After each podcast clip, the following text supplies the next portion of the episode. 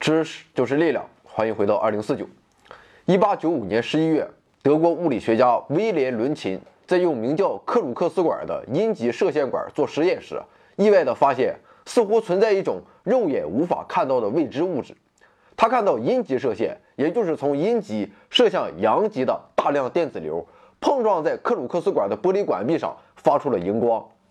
而出现这种情况，显然说明玻璃管吸收了某种能量，甚至不只是玻璃管，就连偶然放置在一旁的荧光板上也出现了类似的荧光，就好像是被从克鲁克斯管里发出的某种东西照亮似的。于是伦琴将这种未知的东西称为 X 射线，后来人们也将其称为伦琴射线。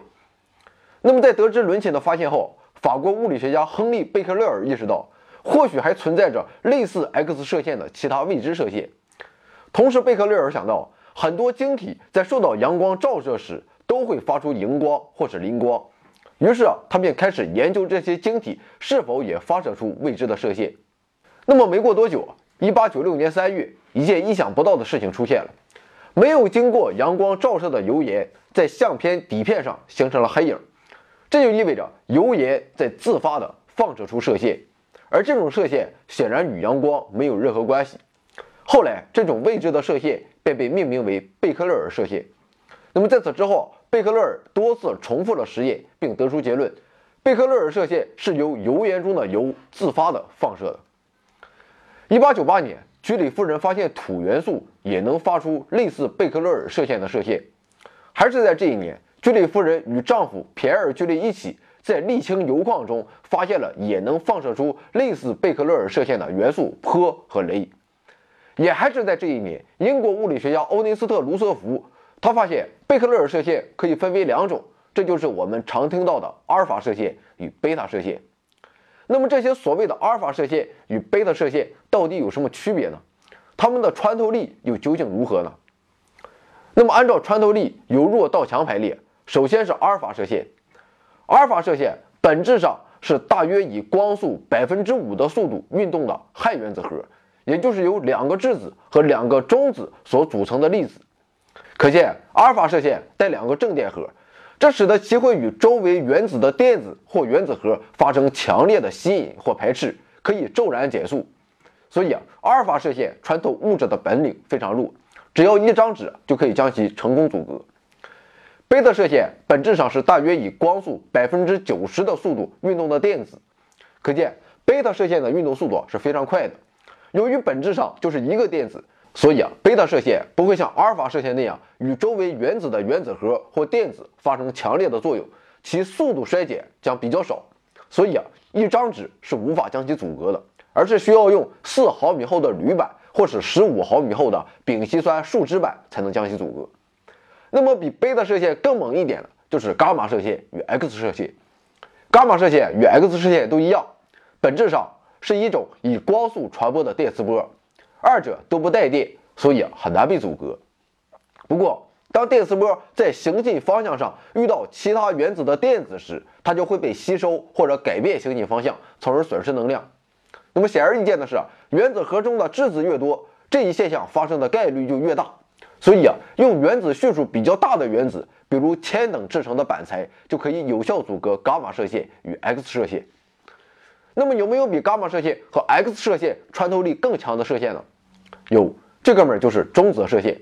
那么顾名思义啊，中子射线的本质就是中子流，其行进速度大约为光速的百分之五。但是啊，由于中子不带电，所以啊，中子射线很难被阻隔。不过，当中子与质量相当的粒子迎面相撞时，其减速最多。那么，什么粒子与中子质量相当呢？啊，当然就是质子了。我们知道，铂的原子核只有一个质子，所以啊，如果用含氢多的混凝土、水或石蜡等构筑的厚墙，就可以有效阻隔中子射线。当然了，要想实现有效彻底的阻隔，必须要使用几米厚的混凝土墙或者水墙才能办到。那么说完了这些射线的性质后，我们就要来面对一个更为本质的问题了：这些射线从哪来的呢？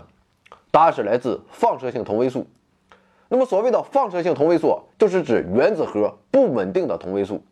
当放射性同位素不稳定的原子核发生分裂或衰变时，多数情况下都会发出放射线。那么这样一来，不稳定的原子核就得以转变为稳定的原子核。也就是说，正是因为不稳定的原子核要转变为稳定的原子核，所以，放射性同位素才会发出放射线。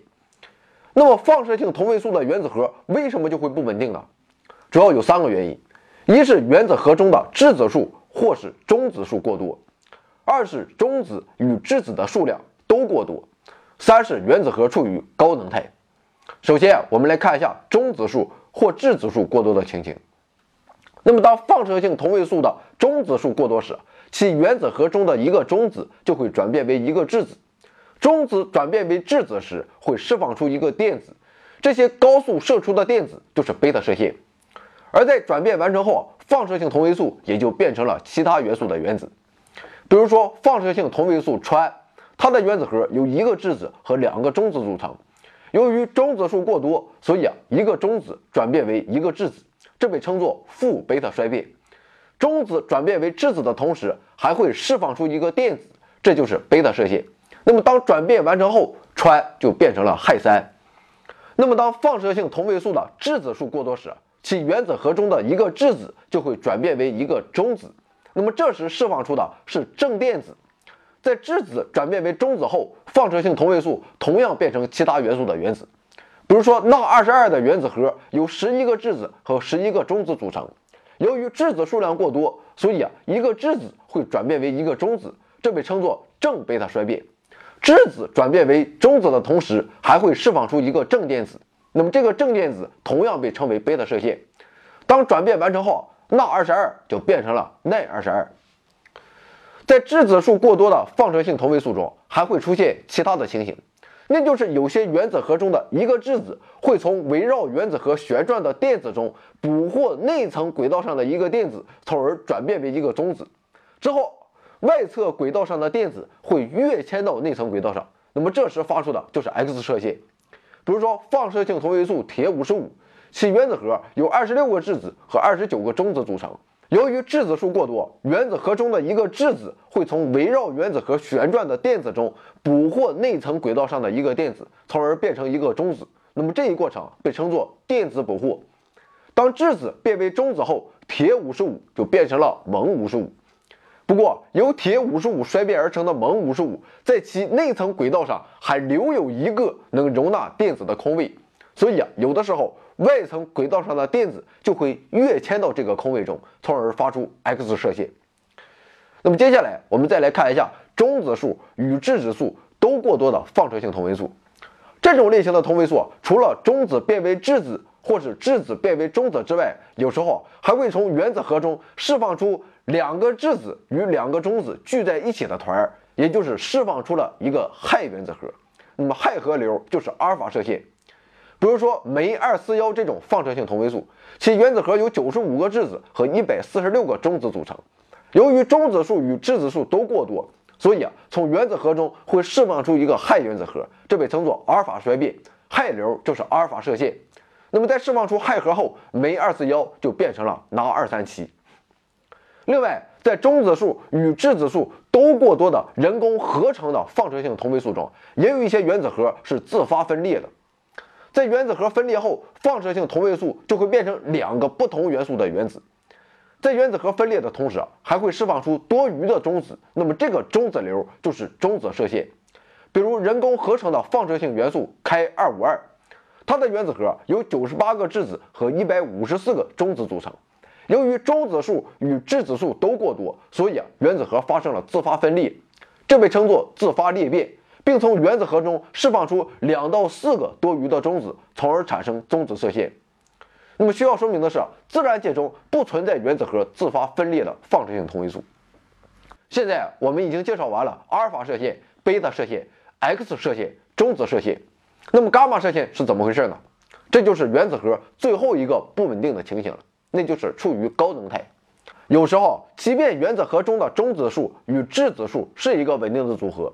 但也会因原子核处于高能态而变得不稳定，比如放射性同位素德九十九 M，其原子核处于高能态，那么其中的 M 就代表该原子核处于亚稳定状态。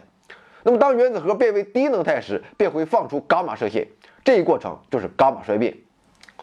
现在我们还可以更深入的再问一个问题：中子和质子是怎样相互转化的呢？其实啊，这种转变在本质上是基本粒子的变化。我们知道，中子由一个上夸克和两个下夸克组成。在中子转变为质子的过程中，中子的一个下夸克衰变为一个上夸克和一个 W 玻色子，然后这个 W 玻色子会马上衰变为一个电子和一个反电子中微子。那么质子转化成中子的情形也是类似的，不过它最后释放的不是反中微子，而是中微子。那么好，通过以上的论述，我们就介绍完了放射性产生的原因。那么这些放射性同位素及其产生的射线对人类来说有什么用呢？用文言文表示，那作用真是不知道高到哪里去了。首先，最为人所熟知的就是通过测量放射性同位素的比例来进行年代的测定。虽然放射性同位素的原子核不稳定，但它们毕竟还需要经历一定的时间才能实际发生衰变。有些放射性同位素的衰变周期很短，但也有些长达几亿年或者更长。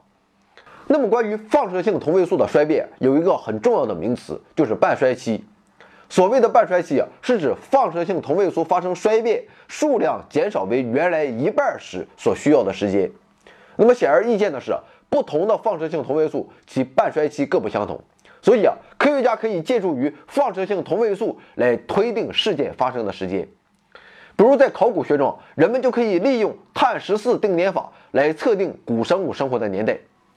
碳十四啊是碳的放射性同位素。其原子核由六个质子和八个中子组成。由于中子数过多，所以啊会发生负贝塔衰变，也就是一个中子转变为一个质子，并同时放出一个电子。碳十四则转变为氮十四，也就是普通的氮原子。碳十四约占大气中碳含量的一千亿分之十二。由于同位素的化学性质几乎与普通的稳定状态的元素性质完全相同，所以啊就和普通的碳一样。大气中的碳十四也会通过光合作用而被植物吸收，植物又被食草动物摄入，食草动物又被食肉动物摄入。那么如此一来啊，碳十四便得以进入动物体内。所以啊，活体生物体内的碳十四含量比例总是与大气中的碳十四含量比例是相当的。当生物遗骸被发现后，通过分析遗骸中遗留的碳十四含量比例，就可以了解该生物的死亡时间。这是因为，由于生物死亡后会立即停止与生物圈的碳交换，不会再吸收碳十四，所以啊，遗骸中的碳十四含量比例就会不断的减少。那么举个例子来说，如果未来人类发现黄博士的遗骸中的碳十四比例为一千亿分之六，也就是大气中碳十四比例的一半，那么由于碳十四的半衰期大约为五千七百三十年，那么由此未来人就可以大致推断出黄博士的生活年代。当然了，这件事儿它是不可能发生的，因为按照国家殡葬管理条例规定，黄博士死后必须要火化才行。而且现在国家针对火化还有一点补助啊。当然了，碳十四定点法也不是万能的。现在一般认为啊，碳十四定点法可以用来测定距今五万年到六万年以内的世界，而对于更为久远的年代则无能为力。这是因为年代越久远，碳十四的数量就遗留的越少，误差就会越大。所以啊，在这种情况下，就需要使用半衰期比碳十四更长的其他放射性同位素来进行测定。那么，放射性的第二个应用就是诊断与治疗疾病啊，特别是癌症。比如说，得 99M 可以用作骨病、心肌疾病、脑血管疾病和癌症等的诊断药物。这里的诊断药物是指在被病变细胞吸收或与病变细胞结合的物质上加入得 99M 的药物。其诊断的原理在于，由于得 99M 会放出伽马射线，所以啊，利用伽马射线探测装置就可以检测到投入的诊断药物在人体的哪个部位与病变细胞结合。之后，根据诊断药物的分布与密度，就可以了解病变细胞等的分布与密度，从而诊断出病变位置及严重程度。那么，除了诊断疾病以外，放射性也是治疗癌症的主要手段之一。利用放射线照射肿瘤，可以破坏癌细胞的 DNA，导致细胞死亡。像是阿尔法射线、贝塔射线、伽马射线、X 射线、中子射线、质子射线、重粒子射线等等，都可以用于癌症的放射性治疗。比如现在很有前景的一项治疗手段，就是 I 二幺幺的放射性治疗。那么关于放射性同位素最后一个常见的应用，就是核能发电啊。原理不用多说了，核能发电就是利用以油为主的核燃料所产生的能量。使水沸腾产生蒸汽，然后用蒸汽推动汽轮机旋转而发电。目前常用的核燃料几乎都是铀二三八，还有少数的铀二三五。那么对于铀二三五来说，其吸收一个中子后会一分为二，变为两个原子核，并释放出两到三个中子，同时释放出巨大的能量。那么一种情况是分裂后的铀二三五变成了铯幺三七和铷九十五，那么这二者也都是放射性同位素，所以啊还会继续变成其他元素的原子。铯幺三七啊会发生贝塔衰变，变为钡幺三七 M，并释放出贝塔射线。之后钡幺三七 M 会继续发生伽马衰变，变为稳定的钡幺三七，并释放出伽马射线。而如九十五首先会发生贝塔衰变，变为铯九十五，铯九十五还会发生贝塔衰变，变为 E 九十五，之后还要不断的发生贝塔衰变，以稳定的钼九十五而终结。另外一种情形是分裂后的铀二三五变为碘幺三幺和乙幺零三，碘幺三幺贝塔衰变为氙幺三幺 M，氙幺三幺 M 继续贝塔衰变为稳定的氙幺三幺。另一方乙幺零三首先贝塔衰变为锆幺零三，锆幺零三继续贝塔衰变为锂幺零三，之后不断发生衰变，直至最后变为稳定的老幺零三。而对于铀二三八来说，与铀二三五不同的是。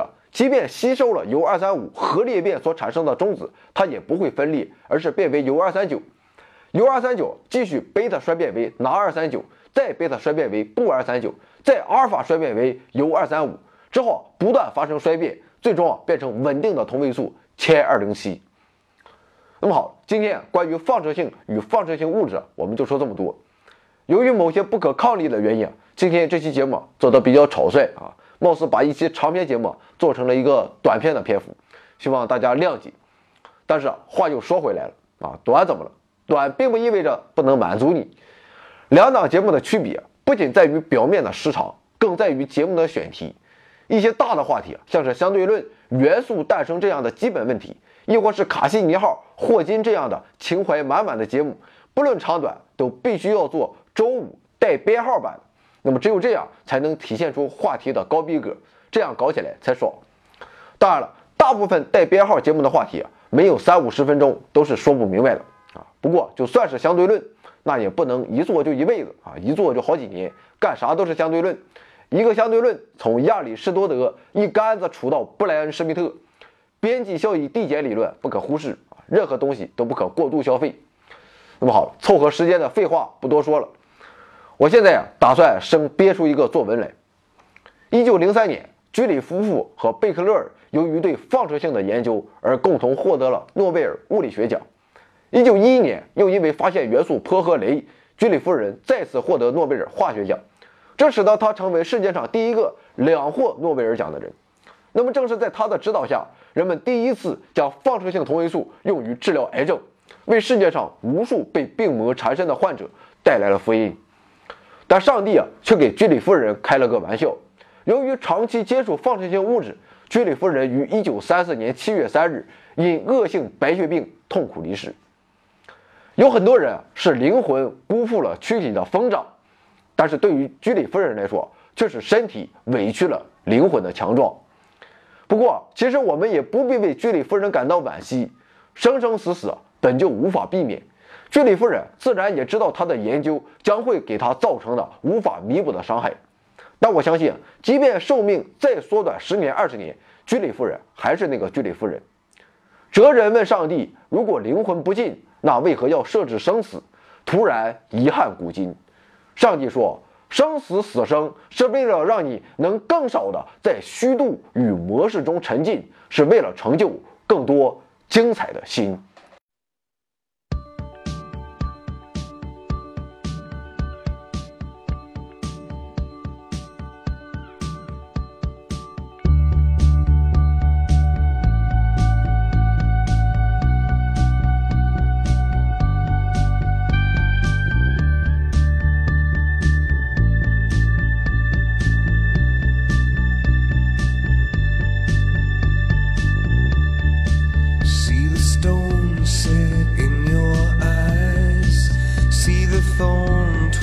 In your side.